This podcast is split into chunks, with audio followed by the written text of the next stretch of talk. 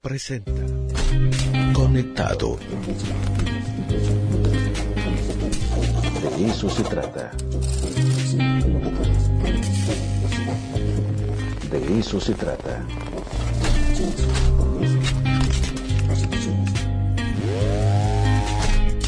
Conectado. De eso se trata. ¿Qué tal? Muy, pero muy buenas tardes a todos. Bienvenidos al De eso se trata. Muchas gracias por estar aquí en la frecuencia universitaria en el 96.9 de FM, aquí en la ciudad de Puebla, en Chignahuapan en el 104.3 de FM y para el resto de las juntas auxiliares intergalácticas. Ya saben, radiowap.com, nuestro sitio en la web. Querida Sofi, ¿cómo está usted? ¿Qué me cuentas? Pues muy bien y muy emocionada porque mañana va a ser la carrera universitaria, cinco Oye, ¿de kilómetros. ¿Vas a entrarle? Sí, pues parece que estaba entrenando. Hombre, ha estado entrenando desde hace meses, semanas, sí, años, lustros. lustros.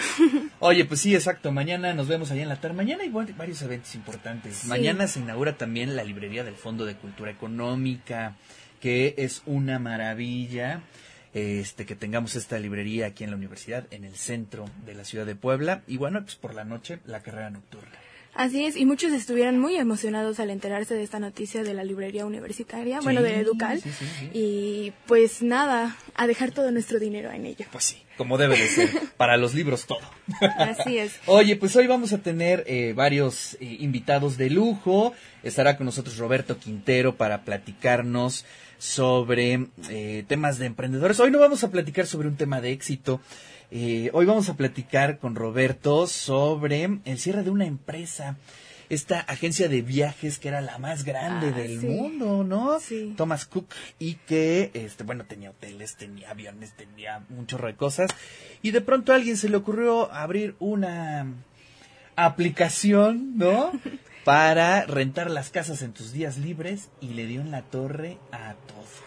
Así es. Bueno, pues vamos a platicar sobre este caso, de cómo, bueno, pues no se supieron adaptar a los tiempos estos empresarios y bueno, pues ahí están los resultados.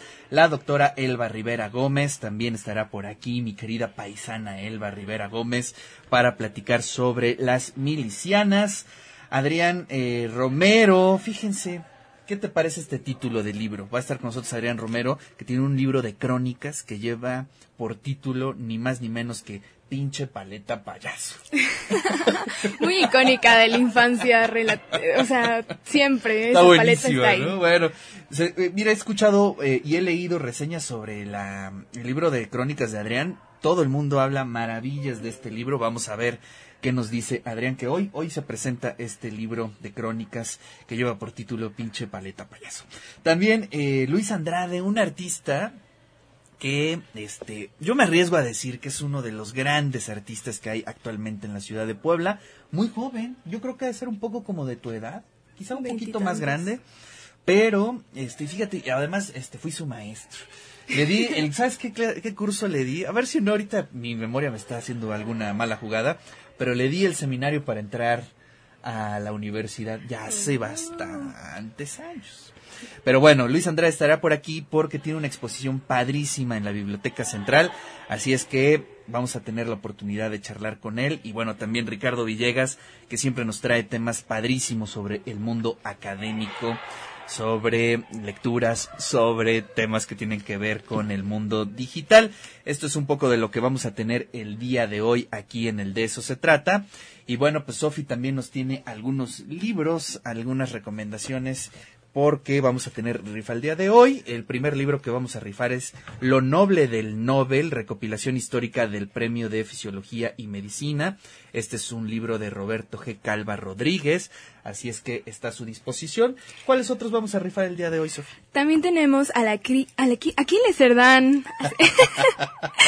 A la Aquiles Cerdán a la triste sacrificio asesinato a cargo de Patricio Eufrasio Solano, una narración acerca de lo que sucedió posteriormente al asesinato de este gran personaje de nuestra ciudad y bueno, también cómo se desarrolló la historia en relación al honor y el movimiento político que hubo posterior a este evento.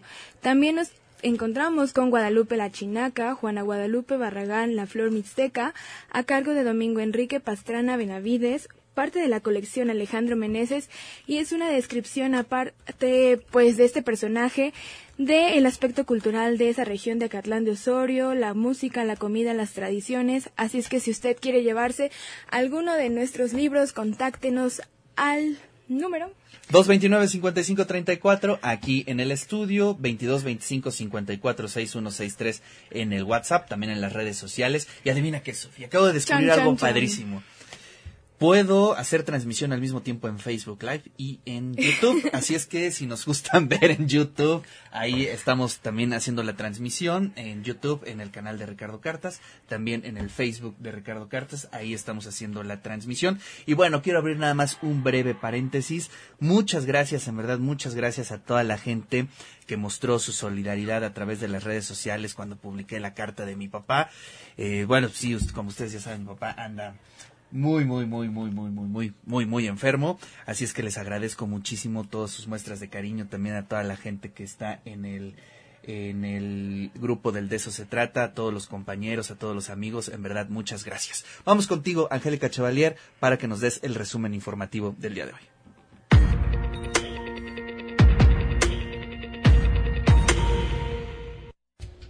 ¿Qué tal Ricardo? ¿Cómo estás? Muy buenas tardes. Buenas tardes a todos los que nos hacen el favor de sintonizarnos. Les comento que con un enceste simbólico de básquetbol y un tiro directo a la portería, el rector Alfonso Esparza Ortiz inauguró con la directora del Complejo Regional Sur, Mariana Vaquero Martínez, el techado de la cancha de usos múltiples. También entregó una unidad de sistema de transporte universitario, UNESTU, ambas acciones en beneficio de la comunidad académica y estudiantil del campus de la UAP que está ubicado en Tehuacán. Escuchemos lo que dijo el rector. Me da muchísimo gusto poder estar en Tehuacán y sobre todo con el placer de poder dar cumplimiento a la palabra empeñada. Les ofrecí en mi última visita que íbamos a realizar el techado de su cancha y hoy vengo a entregárselas. Pues durante los diálogos con el rector y al escuchar la petición de los alumnos de la licenciatura en comunicación, quienes le solicitaron apoyo para tener equipo de video y cámaras fotográficas, así como un set de televisión, el rector aseguró que tras la aprobación de dos canales de televisión pública para la Benemérita Universidad Autónoma de Puebla, uno de los cuales estará situado en Tehuacán, los estudiantes tendrán así un espacio adecuado para desarrollar sus aptitudes profesionales.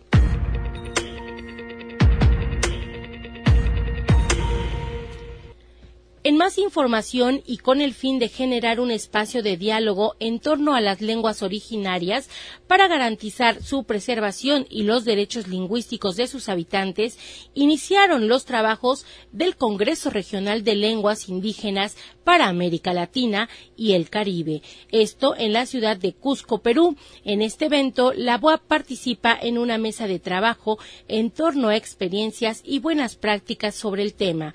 A través de la Dirección de Comunicación Institucional, la máxima casa de estudios en Puebla presenta en este foro organizado por la UNESCO y el Ministerio de Cultura de Perú el serial la BUAP en el Año Internacional de las Lenguas Indígenas, proyecto de difusión el cual está conformado por videos, textos e infografías que visibilizan la referencia de sus estudiantes hablantes de alguna len- lengua indígena, los cuales son procedentes de distintos puntos del país.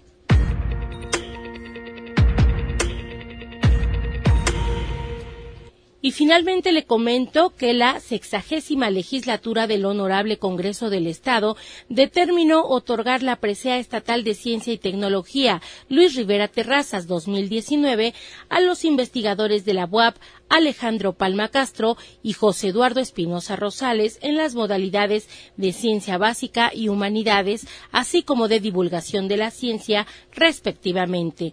Esta distinción tiene como propósito estimular el desarrollo científico, tecnológico y humanístico en todo el Estado, así como reconocer la trayectoria de quienes han contribuido al desarrollo científico. Felicidades a los dos científicos de la UAP. Hasta acá el resumen, Ricardo. Regresamos contigo. Bonita tarde.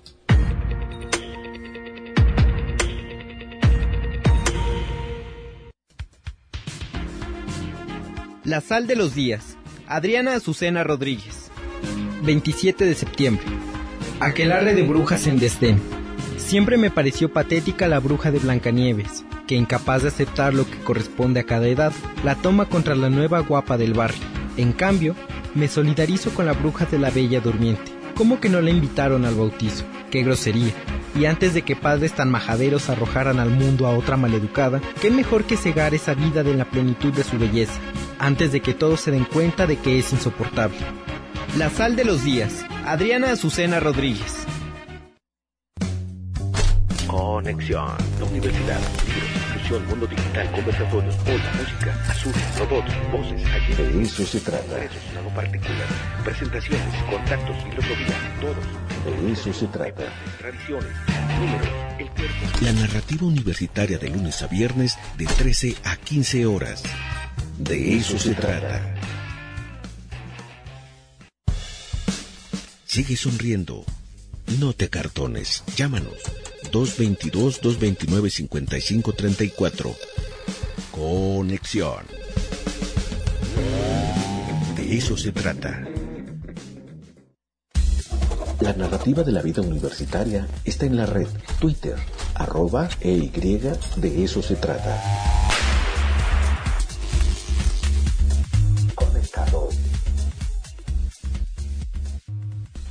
Y regresamos con una invitación por parte de la Facultad de Filosofía y Letras que nos invitan al taller Defensa Personal para Mujeres, imparte Marian Tapia Pérez, que es tercer dan en, en karate, en karate do. Eh, este taller va a ser del 30 de septiembre al 14 de octubre, los lunes y miércoles de 2 y media a 4 de la tarde, en el Salón 102 del edificio Arronte, en la avenida Juan de Palafox y Mendoza 210, en el centro histórico.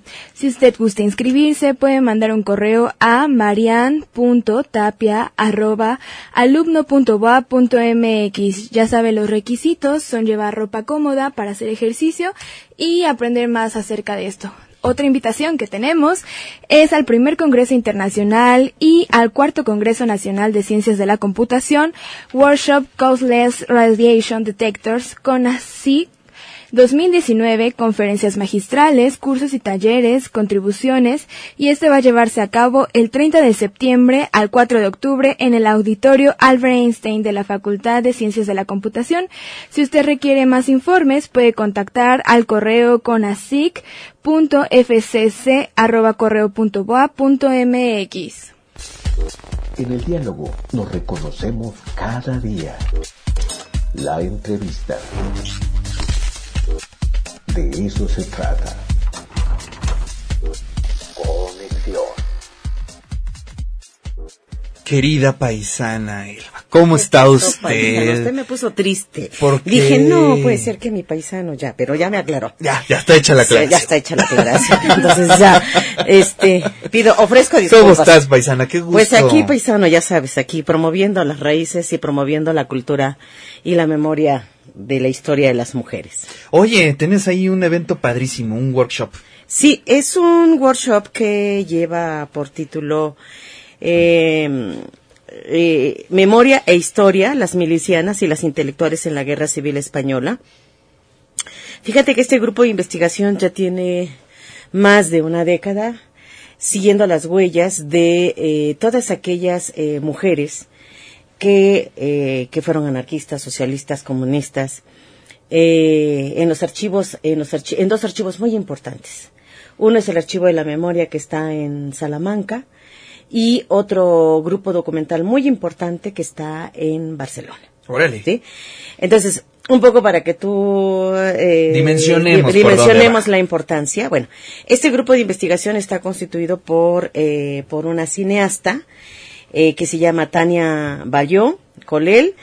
Ella es documentalista, especialista en cine, y el doctor Gonzalo Berger eh, Mulatieri de la Universidad de Oberta de Cataluña, España. Entonces, ellos dos hacen una dupla de investigación. Hay detrás también un grupo muy importante Y eh, durante las estancias de investigación que yo he realizado en Salamanca, precisamente en el archivo de la memoria, eh, los contacté y empezamos a hablar, eh, yo estaba hablando de las, de las mujeres en la masonería, porque el archivo de la memoria alberga los documentos de, las, de los comunistas y de, la, y de toda la masonería este, internacional, todas las que tenían que ver con los vínculos este, y apoyo a, la guerra civil española.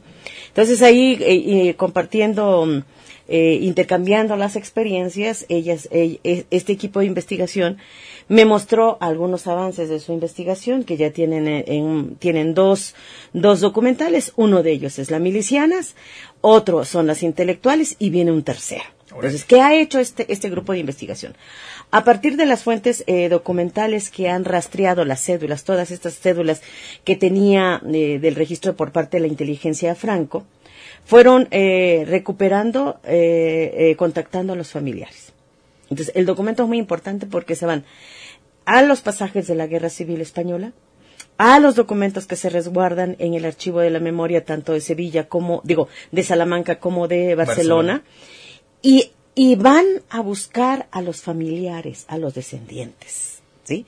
Entonces, el de las milicianas les costó, bueno, todavía siguen, pero casi ya está terminado, creo que como dos o tres, tres mujeres les faltan, de las catorce que encontraron, que constituyeron el primer eh, batallón de mujeres eh, defensoras de em, este, defensoras de, eh, del gobierno republicano, ¿no? De la República. De la República. Entonces, han ido a diferentes países, han recorrido media Europa, este, ya vinieron a México a, este, entrevistar a los descendientes de estas mujeres.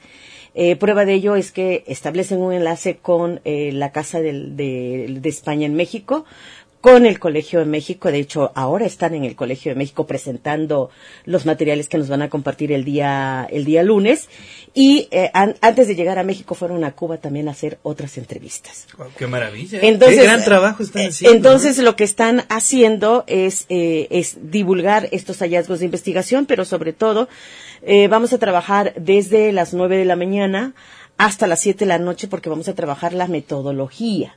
Sí, quienes nos interesa trabajar este estos temas de la memoria, que son temas de frontera, que además requieren de la interdisciplinariedad, un cineasta, historiadores, documentalistas, guionistas, comunicadores, es decir, es un trabajo que tiene un soporte, un soporte de investigación. Y se redimensiona de una forma increíble. Así es. Entonces, eh, quienes nos quieran acompañar el próximo lunes, eh, vamos a iniciar desde las nueve de la mañana eh, vamos a cerrar a las dos de la tarde. En la primera parte vamos a compartir la parte teórico-metodológica de cómo, cómo se construyó el proyecto. Luego vamos a observar las milicianas y, lo vamos a comentar. Nos van a decir incluso esto que yo te estoy contando, pero ya con, este, con, eh, con la parte teórico-metodológica. Hacemos un receso y regresamos a las cuatro de la tarde para ver eh, el nuevo proyecto y eh, el documental de las intelectuales y cerramos a las nueve la del, ah, digo perdón a las siete de la noche en el auditorio eh, Luis Villoro de la de la del edificio de posgrado en Juan de Palafox y Mendoza 410 perfecto. Pues ahí está la invitación. Va a estar eh, maratónico, pero impresionante lo que están haciendo. Pues es que si no las aprovechamos ahora que vienen, digo, eh, no es lo mismo estar ahí hurgando en los archivos españoles y, estar viendo las cédulas. Y quiero este, invitarte la próxima semana para que platiquemos eh, sobre el tema de Oaxaca. Ah, sí, por supuesto. ¿No? Por supuesto. Leí un tuit que se me hizo maravilloso. Dice, gracias Oaxaca, nos has dado tlayudas, mole, mezcal, artesanías, paisajes hermosos, la guelaguetza y hoy el aborto legal. Con gusto hablamos de ello. No, sería padrísimo que pudieras estar aquí con nosotros, con varias compañeras. Claro. Y bueno, pues dimensionar políticamente cómo se dio allá en Oaxaca. Somos el segundo estado después de la Ciudad de México que eh, logra, eh, pues, eh, todo esto es, resultado de una larga lucha, ¿no? De un largo movimiento de las mujeres, que si tomamos el ejemplo, en 1916, las, las feministas del Congreso de 1916, el primer Congreso feminista que se lleva a cabo en Mérida, Yucatán, son las primeras que exigen que la maternidad sea libre y deseada. Wow. Sí. eso, vale. Bueno, pues por acá nos vemos la próxima semana, Elba. Gracias. Gracias por la invitación. No solamente en Puebla, en muchos lados. Estamos de buen humor. Ahí, pulquerías de todos los niveles, ¿no? Para todos los públicos. 20, 25 años, pues la industria musical ha cambiado y en este artículo hace una clara gráfica del comportamiento por ejemplo, a nivel comercial.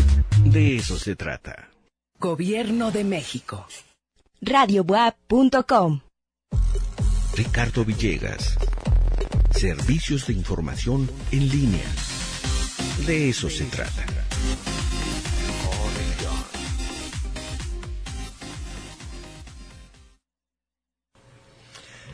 Regresamos al de eso se trata. Ya están las invitaciones para que usted eh, esté participando en las rifas de los libros. Ahí tenemos tres títulos que Sofi ya nos comentó hace unos minutos. Márquenos al 229-5534 y también al 2225-546163 en el WhatsApp para que podamos recibir sus eh, solicitudes para participar en esta rifa.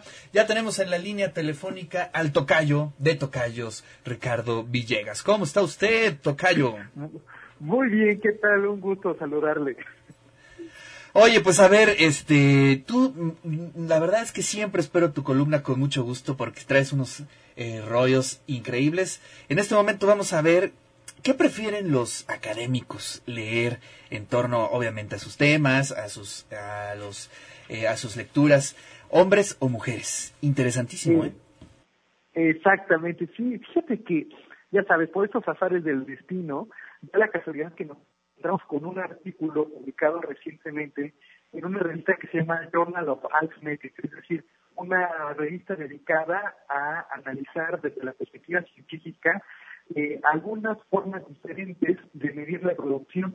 Y resulta ser que en ese mismo ánimo pues resulta que hay un, investigador que se dio la tarea de cuestionar desde la perspectiva del lector qué es lo que prefieren, si leer artículos escritos por mujeres o eh, artículos académicos escritos por hombres. Y bueno, este es un trabajo interesante tomando en cuenta que... Tocayo, tenemos unos problemas con la telefonía celular. Te marcamos en un minuto para que, a ver si se compone, si la podemos limpiar un poquito la llamada.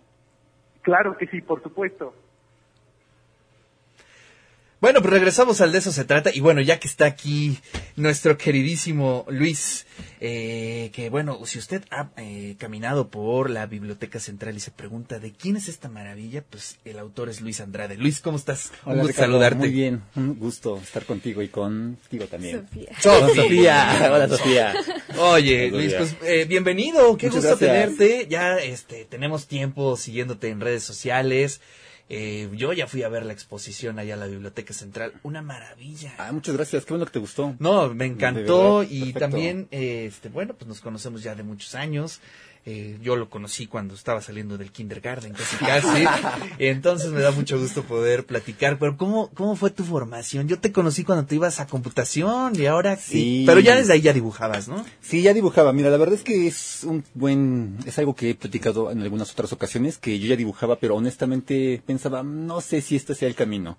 Y al final me decidí por una carrera de ciencias exactas que me gustó mucho. ¿La terminaste? La terminé, trabajé de eso, de hecho sigo trabajando de eso. Ah, perfecto. Pero la verdad es que sentía que aún faltaba un poco por ahí que podía explorar.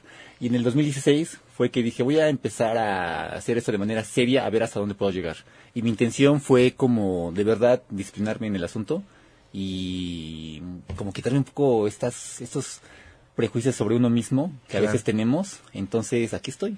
Oye, pero pues te ha ido muy bien, ¿no? Este, estás en continuo movimiento, estás exponiendo, por ahí te vi con este, en Artbase también, ¿no? Haciendo algo por ahí, en tus redes sociales muy activo. Ah, pues, eh, de verdad que estoy intentando hacer esto, en, de verdad, o sea, muy serio, así lo más serio posible. Entonces, de mis primeras lo, mi primer acercamiento literario al arte fue a, través de la bibliografía de Felipe Ehrenberg, que es un artista que ya murió, que tiene un libro maravilloso, se llama El arte de vivir del arte, y a mí me dio un vuelco, obviamente.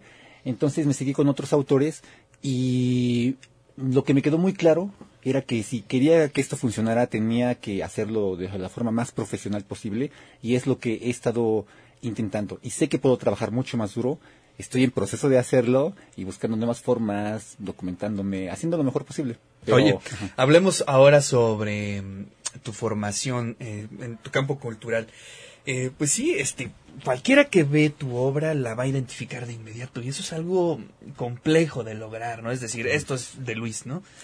Y eh, ¿cómo te formaste o cómo se formó ese estilo, esa perspectiva, por lo menos la que estamos viendo ahorita? Quizá mañana se pueda transformar, ¿no? Ok, lo que vieron en la exposición es el trabajo que he realizado en los últimos tres años. A partir del 2017 tuve una serie que se llamó Saturno 52, en la cual dibujé cada, o sea, bueno, más bien hice un dibujo y lo publicaba cada sábado. Entonces de ahí hasta ahora ha sido una, es una selección de lo que yo considero lo mejor que he hecho. Y el estilo que tú comentas es una cuestión que uno va trabajando. Ah, no, sobre mis referencias, por ejemplo, hay muchos artistas que dicen, no, yo no voy a, a parecerme a nadie. Entonces eso yo creo que está un poco cada quien. Complicado, Es complicado, pero de mi parte intento que abrazar mis referencias, decir, bueno, ellos son mis maestros, aunque no lo sepan, y yo admiro su trabajo y de alguna forma yo emulo su trabajo, pero no en un sentido de copia, porque eso es imposible, sino más bien como un alimento. Claro. Oye, pero entonces, ¿quiénes son tus maestros? Ok, es una gran pregunta. Mira, fíjate que esto de, a, a muy grandes rasgos, el japonés Yoshitaka Amano, eh, William Kentridge, que es un sudafricano que hace un trabajo maravilloso con un discurso político, social muy potente, el mexicano Tony Sandoval. De las personas poblanas que he estado viendo, eh, hay unos artistas fascinantes, Adrián White, Sebastián Hidalgo y Luis Canseco son de los que más admiro. Y tengo por ahí unos autores que son más de ilustración que de arte como, bueno, que de pintura como tal. Y podría decirte que a grandes rasgos ellos me han inspirado muchísimo. Y ahora hay personas que conozco que dibujan increíbles, que son amigos y que no se dedican al arte. Y es algo muy sorprendente, pero entre ellos podría decir que Bernardo Arroyo es una de las personas, es, el, es la persona que yo conozco que mejor dibuja. Wow. Sí, y es... ¿Y a qué se dedica? Él hace animación y, y 3D. Ah, ok. Sí, un día te lo voy a presentar. Venga, No, venga, no. sí, sí, sí. Oye, fíjate, interesante cómo es tu formación eh, estética, podríamos decirlo así, en, a lo mejor en tu discurso. ¿Y qué me puedes decir, eh, Luis, de eh, tu formación? Eh, es decir, yo veo eh, en esta exposición pues una perspectiva, digamos, podemos decir hasta clásica, ¿no? Es decir, sí, el dibujo, sí, eh, eh, eh, digamos, la- el blanco y el negro. Pero te dan ganas de trabajarlo interdisciplinario, te dan ganas de trabajarlo digital, te dan ganas de irte por otro lado en algún momento. Sí, justo ahora estoy ex- ex- explorando otros formatos, otros soportes. Y sobre esta cuestión, mm, podría decirte que es evidente que o- observo mucho los grabados, eh, Gustave Doré, eh, Posadas. Entonces me inspiro mucho. El, el blanco y negro para mí es muy cálido, es muy contrastante, es muy potente. Entonces por eso lo elegí como mi medio. Y aparte porque me llamó. No fue una elección que yo dijera, bueno, ¿cuál me gusta? Sino más bien, esto es lo que tengo que hacer. Claro. Y No te dio tiempo ni siquiera de decidir cuando ya lo no, estabas haciendo. Exactamente, tal cual, tal cual. Estaba leyendo un texto y dije, oh, creo que tengo que hacer un dibujo sobre eso y tiene que ser así. Así fue. Interesante. Oye, Luis, pues a ver, platícanos hasta cuándo vamos a tener esta exposición, cuántas piezas estás mo- eh, montando o ya montaste. Y por ahí me contaron que ya vendiste una buena cantidad de obra. Pues mira, ah, uno de los, a ver, vamos por partes. Venga, como Primero- dijera Jack el Destripador. Sí, Vamos por Por partes. supuesto. Primero, la exposición va a estar hasta el 22 de octubre. Me encantaría, bueno, a los escuchas son súper bienvenidos. La biblioteca, como todos saben, está abierta 20 24 horas y está en la planta baja. Entonces van a poder verla en cualquier momento. Claro. Son más de 30 piezas enmarcadas. Eh, son, son cuatro muros los que estoy usando. Es un- hay un mural de 4 por 3 metros que muchos me preguntan, se acercan y creen que es una lona. Entonces lo tocan y ya es- está pintado. Entonces a mí se Yo soy una de ellas. es que pasé de lejos y dije, ay, hizo un pendón, ¿no? Ajá, y ya cuando te acercas dices, no, no, no. No, sí lo trabajé tal cual sobre el muro. Wow. Este, ¿qué más? Mañana voy a dar un, un taller en la biblioteca a las 10 de la mañana. Están todos invitadísimos. Es, pueden inscribirse a través de las redes de la biblioteca. Si no, si no se inscriben, pueden llegar sin ningún inconveniente. ¿Y cuál fue otra, tu otra pregunta? Eh, la venta, ¿cómo Ah, ha la venta. Pues mira, la venta como tal, he vendido a lo largo de... Esta fue de, de mis primeros objetivos cuando empecé a dibujar. Fue que yo tenía que vender para que esto fuera un círculo virtuoso. Claro. No quería frustrarme con toda la obra ahí que yo tenía y decir que a los artistas les iba mal, porque eso la verdad no es cierto. Ya no, Ya, ya, no, ya. exactamente. y sobre esta exposición, como tal, el objetivo no es vender, sino mostrar mi trabajo a un público diferente, que es el público universitario. Pero si alguien está interesado en las obras, están disponibles, solamente que no lo anuncio propiamente. Entonces, si hay alguna... contacten de manera Exactamente, que me personal contacten personalmente y ya lo hacemos. De hecho, qué bueno que me lo pre- qué bueno que me comentas esto, porque muchos me han preguntado, muchos alumnos me han preguntado, oye, ¿están a la venta tus obras? ¿Cuánto cuestan? Y voy a hacer una venta especial en los próximos días, la voy a anunciar con precios especiales para que sea Oh. accesible para ellos y, y darles algo de calidad. A mí no me gusta hacer cosas que no van a durar. Yo Claro. quiero que sea un bien que les pueda hacer, que pueda ser heredado por ellos. Claro. Bueno, pues entonces ahí nos avisas, Para que lo comentemos Claro. vayamos. A Sofi le va a encantar comprar un cuadrillo. Espero ahí, que te ¿no? guste la obra pa- para empezar. Pues es que comprar arte realmente es una inversión, o sea, más allá de un adorno, incluso sirve para pues heredar capital cultural a tus hijos, ¿no? En algún punto de la vida. Y eso es muy importante porque cambia el panorama en el que te estás desarrollando. Así es, que bueno que lo mencionas, ¿eh? Eso es algo importantísimo. Y eso lo tocábamos en alguna ocasión con Ricardo Villegas.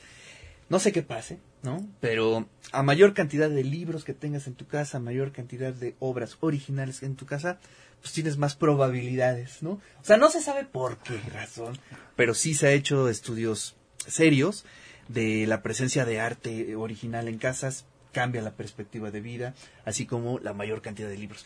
No te está diciendo si los leíste o no, sino simplemente el, El hecho de hecho que de estén ahí, ahí. este, tienes ah, más probabilidades de que puedas continuar tus estudios, de que más eh, tengas un nivel más alto de estudios. Interesante, ¿no? No, por supuesto. Y aparte influye en la calidad de vida, que bueno, eso es un otro tema, es un temazo, pero Sí, sí.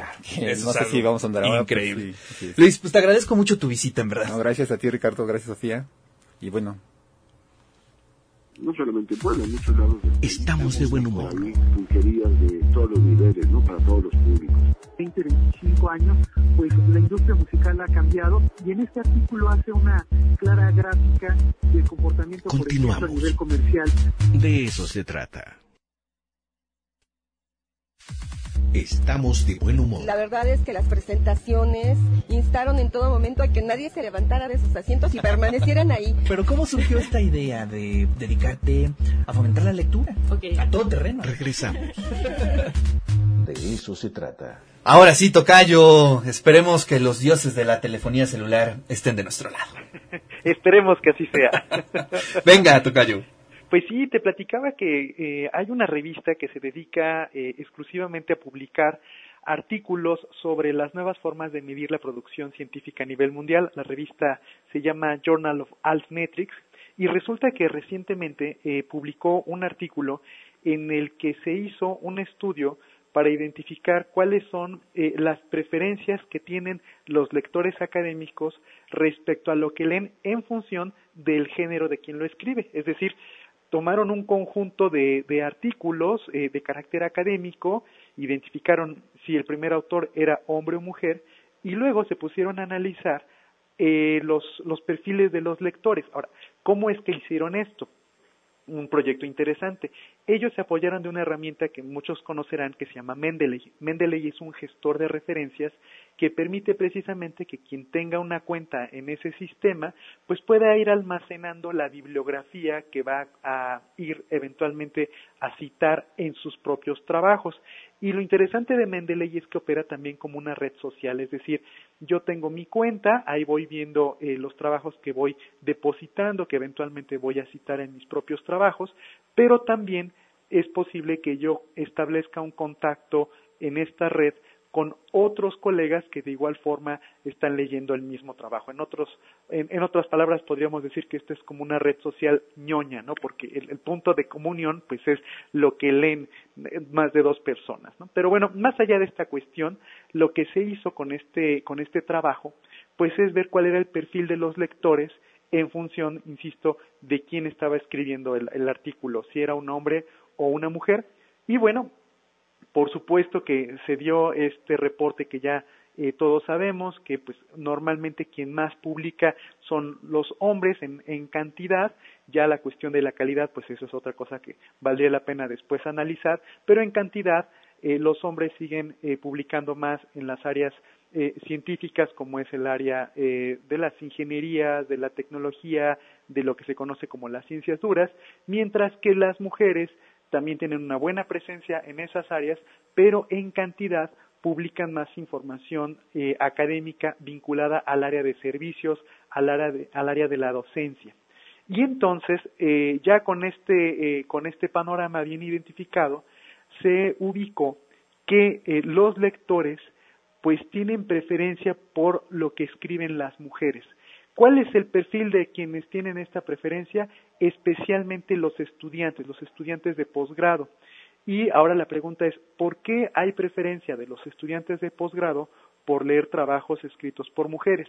Y parece ser que la respuesta es que las mujeres tienen una mejor capacidad pedagógica o técnicas para explicar con mayor cuidado aquello que científicamente han alcanzado dentro de su propio trabajo de investigación. Aquellos trabajos hechos por hombres resulta ser que pareciera que no son tan bien escritos como para poder ser fácilmente entendidos y quienes prefieren leer trabajos escritos por hombres son aquellos que son investigadores de muy largo alcance. ¿Cómo ves, Tocayo, estas cuestiones? Me encanta cómo se cruzan esas cifras y pues nos dan perspectivas que ni por aquí, ¿eh? Y yo creo que... ¿Cómo dices que se llama esa red social ñoña? se llama Mendeley. Es, es un sistema de, de una empresa holandesa que entra en competencia con un montón... Eh, existen otras eh, herramientas eh, que se dedican precisamente a crear este espacio virtual a partir de una cuenta personal en donde tú vas depositando los trabajos que eventualmente vas a, citar en, tu propia bibliografía.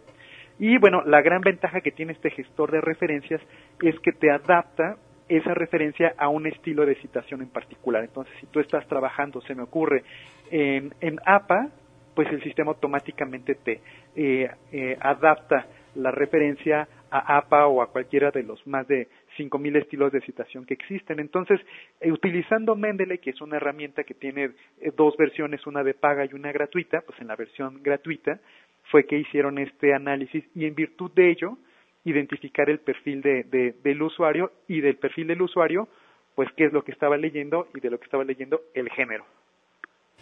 Oye, pues se escucha bastante bien. Vamos a explorar. Bueno, Sofi ya conocía esa red social. Yo la verdad es que no la conocía. Pero este está bastante interesante. Tocayo, muchas gracias por tu columna. Nos escuchamos la próxima semana. Un abrazo, saludos. Bueno, pues ya casi nos vamos, ya casi nos vamos, pero antes vamos a dar los nombres de los ganadores. Ayer nuestro querido amigo Elio Huesca nos mandó boletos para esta obra maravillosa que eh, se va a proyectar el fin de semana, hoy y el domingo en el eh, Auditorio de la Reforma. ¿no? Los ganadores de la ópera que este, nos invitó Elio es Rafael Ay, no veo, no sé, Rafael Salco Sánchez. Bueno, ahorita lo, lo cotejamos. Quintero, Margarita Meneses, Prudencia Hernández, Sergio Díaz y Felipe Méndez Huerta. Ellos son los ganadores. Recuerden, es la para la función de hoy y pueden ustedes eh, ir directamente al Auditorio de la Reforma. Ahí ya mandamos la lista para que usted pueda asistir al estreno mundial dirigido por eh, por el autor de Espejo de Niebla. Ahí estará la Filarmónica 5 de Mayo también con la compañía de ópera de nuestra universidad. Hoy, hoy precisamente a las 7 de la noche. Y también tenemos una invitación al reciclatón este 29 de septiembre de 10 de la mañana a 2 de la tarde en el estacionamiento del Niño Poblano y en la UPAEP, ya saben, reciben papel, cartón, PET, vidrio, aluminio, latas, electrónicos, tapitas de plástico y aquello que pueda ser reciclable. Entonces esta es una invitación de Salva al Mar y también los invitamos a la caravana de arte y cultura BOAB que se llevará a cabo en el Complejo Regional Norte en la preparatoria de Chignahuapan este primero de octubre a las 11 horas. Entrada libre, que es todo un festejo para los estudiantes porque les acerca con la música, el teatro, la danza. Y también tenemos a los ganadores de los libros del día de hoy. Francisco Ortega con el libro Aquiles Cerdán, Belén Márquez con Guadalupe La Chinaca y finalmente Gerardo Cabrera Narciso con Lo Noble del Nobel. Vamos contigo Angie para que nos saques de la duda de este apellido. Sí, mira, los ganadores para lo de la obra de la ópera es Rafael Salas Quintero, también es Margarita Meneses, Prudencia Hernández, Sergio Díaz y Felipe Méndez Huerta. Tienen que estar 15 minutos antes allá en el auditorio de la Reforma con una identificación y con eso les van a dar el acceso. Perfecto, gracias. Gracias Angie y bueno, con eso acabamos el programa, Sofi. Muchas gracias, buen fin de semana. Buen fin de semana y listos esperándolos para la carrera universitaria. Así es. Pónganse a entrenar de hoy para mañana, al cabo son 5 kilómetros o sí, ¿no? Sí sí, sí, sí, le dan, sí le dan, hombre. Sin problema. Ahí está. Sin, nada más sin sacar el pulmón. Pero bueno, Oscar, muchísimas gracias. Buen fin de semana. Angélica Chevalier, muchísimas gracias. Alfredo, también muchísimas gracias. Y nos escuchamos mañana. Eh, no, no, no, mañana no. El, día lunes. lunes en punto de las 13 horas. Radio WAP presentó Conectado. ¿Cuál es la importancia del servicio social? Primero, la parte del servicio a la comunidad. De eso se trata. La tarea de impulsar la formación de puntos de lectura en nuestra ciudad. De eso se trata. De José Agustín en La tumba no la releería, pero intentando que De eso se trata. Está haciendo tarde y... Muy bien, tenemos a los ganadores. Francisco Alfredo Gómez Coca con el libro de... De eso se trata. Desconectado.